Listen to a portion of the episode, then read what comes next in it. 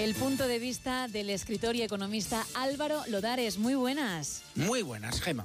Se puede estar en contra de cualquier medida política de un gobierno, pero en democracia eso se debiera mostrar de una forma razonada, serena y sensata, haciendo política.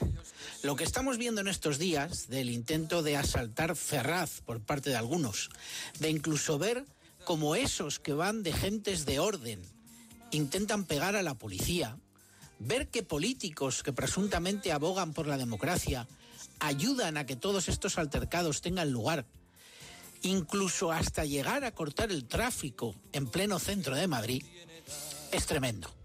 A decir verdad, hay determinados políticos que se llevan muy mal con las normas de tráfico.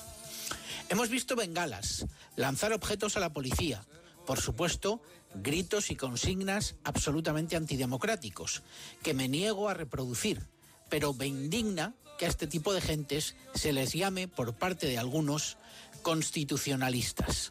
No pueden estar más fuera de la Constitución y de la democracia.